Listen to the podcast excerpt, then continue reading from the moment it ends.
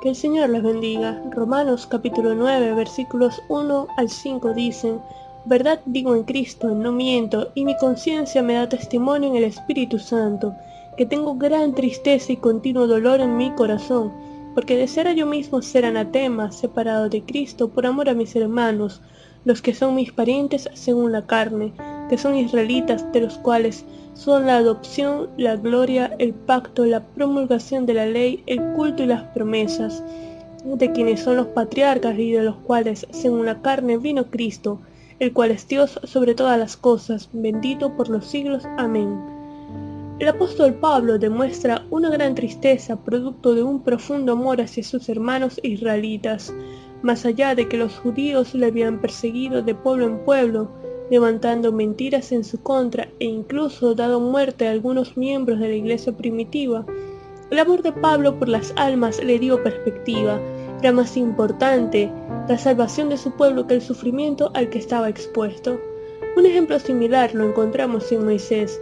Éxodo 32 versículos 31 y 32 nos relata, Entonces volvió Moisés a Jehová y dijo, Te ruego, pues este pueblo ha cometido un gran pecado porque se hicieron dioses de oro, que perdones ahora su pecado, y si no, ráeme ahora de tu libro que has escrito.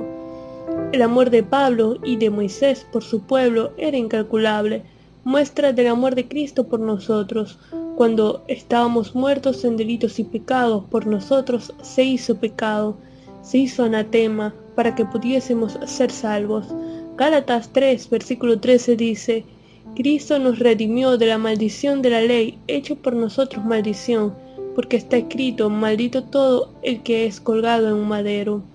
Lo que nos lleva a reflexionar sobre cómo estamos demostrando el amor de Dios a las almas, qué estamos dispuestos a soportar o a sufrir por amor a los perdidos.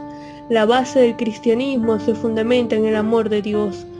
Pablo, hablando de su nación, reconoce que fue el pueblo escogido por Dios, sobre ellos se había manifestado la chiquina, la gloriosa presencia de Dios.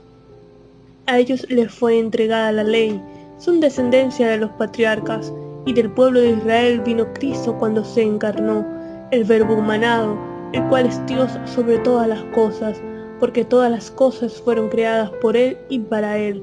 Bendito por los siglos. Amén. Vamos a orar. Señor, te damos gracias por tu amor, tu bondad y tu misericordia. Gracias, Padre, por el sacrificio de Cristo en la cruz del Calvario, porque es muestra de tu amor incalculable por nosotros. Gracias porque nos rescataste. Ayúdanos a ser un reflejo de tu amor para las almas, que podamos amar a los perdidos como tú lo haces. Ayúdanos a amar a nuestro prójimo como a nosotros mismos. En el nombre de Jesús. Amén.